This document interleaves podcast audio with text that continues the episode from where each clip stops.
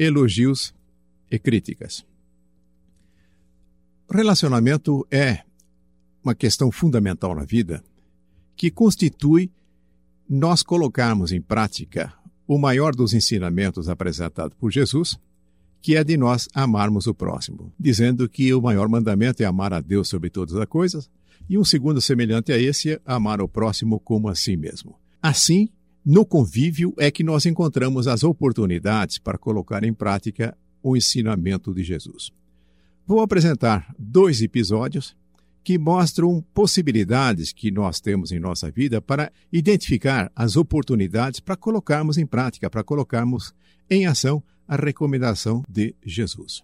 Em uma escola na cidade de Detroit, nos Estados Unidos, no estado de Michigan, lá nos Estados Unidos, uma professora, uma certa ocasião, percebe ruídos que não consegue identificar bem de onde provinham, que, entretanto, sabia ser referente a um ratinho que estava ali de alguma forma.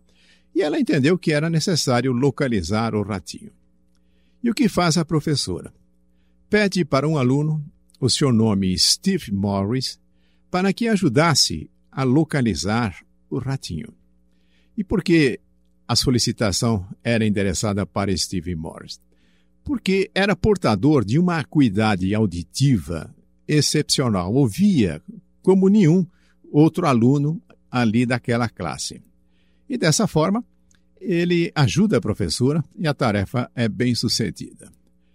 Aquilo que pudesse parecer que tivesse encerrado ali, vamos dizer assim, os reflexos do fato da professora convidar Morris, teve um desdobramento importante na vida de Steve Morris. Ele sentiu-se extremamente gratificado por alguém se interessar em sua habilidade de ouvir, dessa forma colaborar com o propósito da professora. Daí para frente, ele procurou se empenhar a aperfeiçoar ainda mais a sua capacidade auditiva.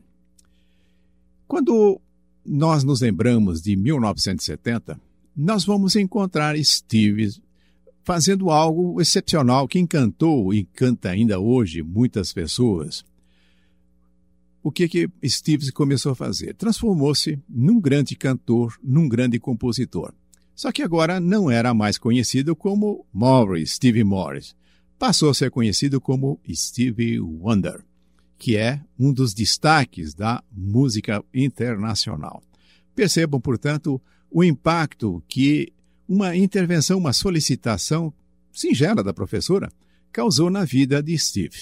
Ele encontrou ali razões maiores para se empenhar, para procurar se destacar dentro daquilo que era a sua capacidade mais preciosa, que era a sua capacidade de ouvir. Um outro episódio, esse episódio envolvendo Pamela. Pamela era uma supervisora de uma equipe que realizava a limpeza, que fazia faxina do estabelecimento em que ela era supervisora. E havia entre os funcionários desse setor um que as pessoas identificaram nele um, um funcionário muito ruim, que não fazia as coisas direitas. E, até para criar maior constrangimento, as pessoas ficavam fazendo brincadeiras, de certa forma ofendendo até esse funcionário, e quando não jogavam mais lixo no ambiente, no sentido de criar dificuldade para esse funcionário. Pamela procurou se esforçar para encontrar aspectos que pudessem motivar esse funcionário a se empenhar no sentido de fazer melhor aquilo que fazia. Mas por mais que tentasse, encontrava dificuldade para realizar esse propósito. Até que um dia, como que uma inspiração fez com que ela parasse e identificasse coisas que essa pessoa fazia e que fazia bem feito. Não eram muitas coisas, porém, eram algumas coisas que ela fazia de uma forma adequada. E Pamela resolveu focalizar esses aspectos positivos, elogiar esse funcionário eh, nessas tarefas que ele fazia de uma forma adequada. Em resumo, o que, que acontece com esse funcionário? Desenvolve-se, enche-se de motivação, procura aperfeiçoar o seu trabalho e transforma-se no melhor funcionário da sua equipe. Então, novamente, a apreciação, o elogio que foi apresentado, criando um impacto muito grande. Se todos nós fizermos uma observação em nossa vida, no nosso passado, é provável que nós vamos encontrar alguém que tenha produzido um impacto relevante em nossa vida. Pensando sobre isso, comecei a passar aí o filminho da minha vida passada e não foi difícil para encontrar um episódio marcante nessa direção. Nessa ocasião, eu tinha 16, 17 anos, aluno de uma escola no curso secundário. Um dia, ao ingressar na sala, era a primeira aula do dia, era uma aula de geografia. Eis que o professor me surpreende e diz: Olha, hoje é seu dia de dar aula. Está vendo o tema que está escrito lá no quadro negro? Você vai à frente e vai desenvolver esse tema. As minhas pernas tremeram. E fui lá para frente, não sabendo muito bem onde colocar as mãos. De fato, uma dificuldade. Entretanto, acabei realizando a tarefa. Certamente não deve ter sido uma tarefa executada de uma forma brilhante. Mas como nos garimpos, no meio do cascalho, sempre tem alguma coisa que brilha, o professor acabou descobrindo, no meio do, do cascalho que seria a minha apresentação, algo que pudesse ser realçado. E foi o que ele fez. Elogiou-me diante da classe, de tal forma que eu me entusiasmei com a possibilidade de me apresentar em público. Eu tenho a impressão que foi nesse dia que eu resolvi me aplicar na possibilidade de falar em público. Então, quando eu tinha 16, 17 anos, comecei a fazer isso. E, pelo que consta até hoje, ainda não parei. E isso não significa que não haja cascalho ainda, claro que existe. Porém, aos poucos, as coisas vão brilhando mais. Percebam que houve um impacto extremamente importante em minha vida por essa observação do professor. E não esqueço do seu nome, professor Latorre, um professor de geografia. Mas para contrapor a esses impactos positivos, quero também apresentar um outro envolvendo-me. Nesta época eu tinha 11 anos, 12 anos, e acabara de chegar em São Paulo vindo da zona rural, pois não havia mais a possibilidade de continuar os meus estudos. Ali cheguei até o terceiro ano primário e a escola ali não tinha maiores disponibilidades, era uma escola rural. E vim para São Paulo. Sou matriculado numa escola, vou eu para o primeiro dia de aula. Nesse primeiro dia de aula, a professora que estava dando aula, também proprietária da escola, convida-me para ir à frente para fazer alguma coisa que eu não me lembro. E depois de fazer, a professora examina aquilo que eu fiz no quadro, escrevi lá com giz. E confesso que a minha letra não era lá muito brilhante. E a professora faz a seguinte observação para a classe: Olha só como o caipira escreve. A sua letra é muito semelhante àquilo que seria conseguido por uma galinha ciscando no terreiro. Isso também criou um impacto grande.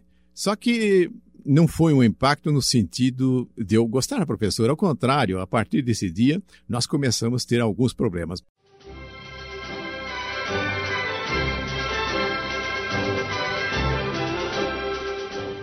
Elogios e críticas.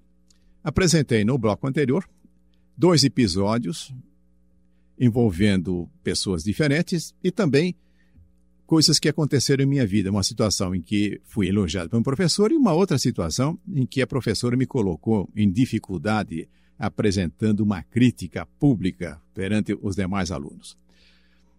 E como já havia colocado, nós vamos encontrar em nossa vida pessoas que produziram impactos significativos, quer como elogios, quer como crítica. É claro que a nossa motivação, o nós nos entusiasmarmos no sentido de aprimorarmos aquilo que nós fazemos, aquilo que nós pretendemos alcançar, será muito mais adequado. Eu até entendo que somente é possível quando as pessoas nos estimulam positivamente. Quando a coerção aparece através da crítica, podemos até ser forçados a fazer as coisas, mas nunca será algo que faremos gostosamente, em algo que nós fazemos porque tenhamos prazer. Agora, se de um lado cada um de nós pode identificar em sua vida pessoas que tiverem esse impacto, cabe também perguntarmos: e nós? Já representamos alguma coisa positiva na vida das pessoas que convivem conosco? Nós temos o hábito de destacar nas pessoas aquilo que merece admiração, aquilo que merece ser elogiado?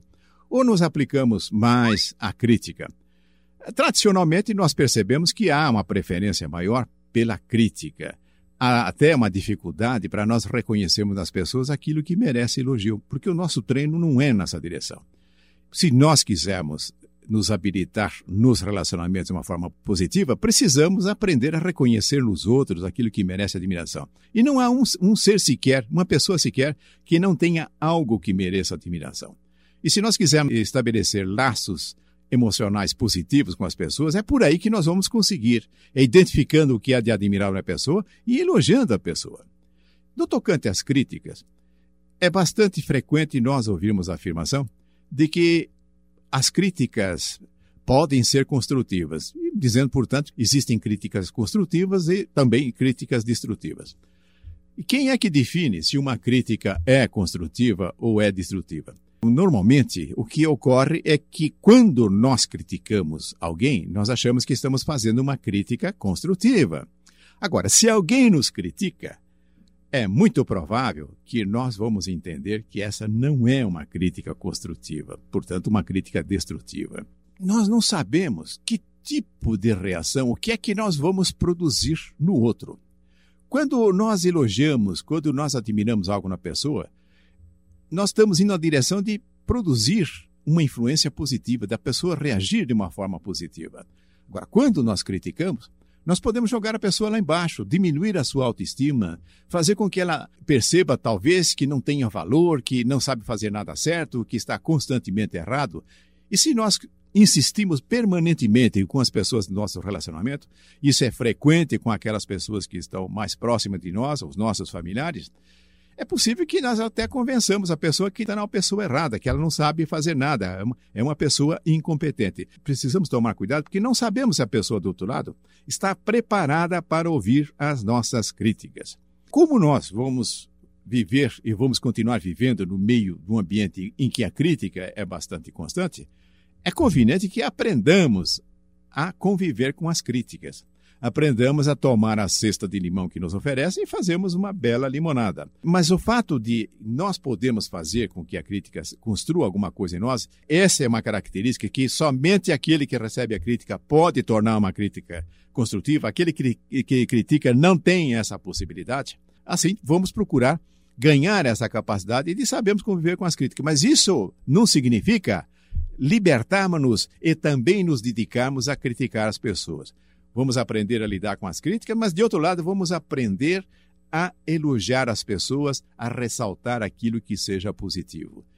Muitas vezes nós podemos até achar, pô, mas existem situações que é impossível não criticar.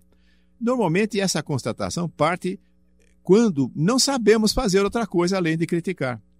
Agora, quando desenvolvemos a capacidade de reconhecer aquilo que merece a admiração das pessoas, nós vamos verificar que com grande facilidade podemos dar a nossa contribuição sem se utilizar da crítica. Que, aliás, a crítica não é contribuição. A crítica é uma dificuldade adicional que nós podemos lançar na vida das pessoas. Lembrando do funcionário que fazia tudo errado e a Pamela, no final, descobriu aspectos positivos naquilo que fazia, realçou isso, conseguiu transformar aquele funcionário que ninguém dava valor nenhum no melhor funcionário da sua equipe.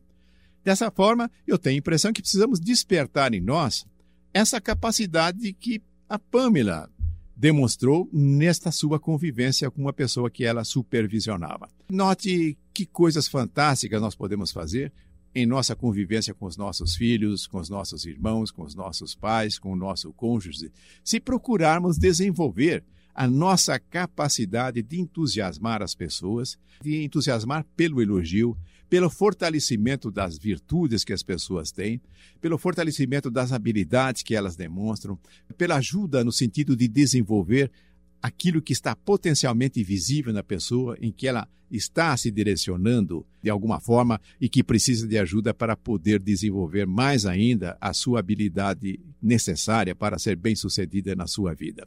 Fica aí assim colocado essa questão do elogio e da crítica, para que nós possamos examinar com atenção. Com muita atenção, porque ainda nós estamos muito presos a essa visão de que a crítica é indispensável. A crítica é algo que nós oferecemos sem a necessidade de termos habilidade nenhuma, porque o crítico geralmente simplesmente diz que está errado e dificilmente aponta o caminho de como é que a coisa seria feita corretamente. Para se criticar, basta não gostar, basta mostrar o seu desagrado por aquilo que está observando nas pessoas, enquanto que aquele que verdadeiramente quer contribuir em favor das pessoas, ele não só vai identificar aquilo que possa não estar sendo feito de uma maneira correta, mas saberá também apontar o caminho certo e que vai oferecer esse caminho certo na medida em que o outro está né, solicitando, porque não pode ser também através da imposição que nós vamos conseguir atrair as pessoas para aquilo que seria uma influência a ser exercida de uma forma harmoniosa. A influência maior que nós podemos é através do nosso exemplo.